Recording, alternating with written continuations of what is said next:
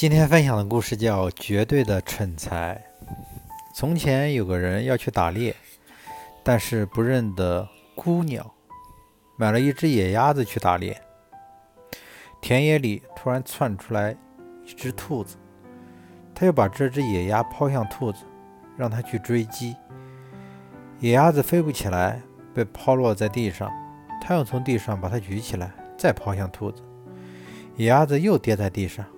这样一来一连抛了三四次，野鸭子跌跌撞撞地从地上站起来，用人的话语对他说：“我是鸭子呀，杀掉，杀掉后吃我的肉，是我的本分。为什么要强加给我被抛正的痛苦呢？”那人说：“我认为你是孤鸟，可以用你追捕兔子，怎么知道你竟然是只野鸭子呢？”野鸭子举起脚蹼，让那个人看，笑着对他说：“你看看我的手脚，能逮着兔子吗？”人找的不对，做出来的事也就不对了。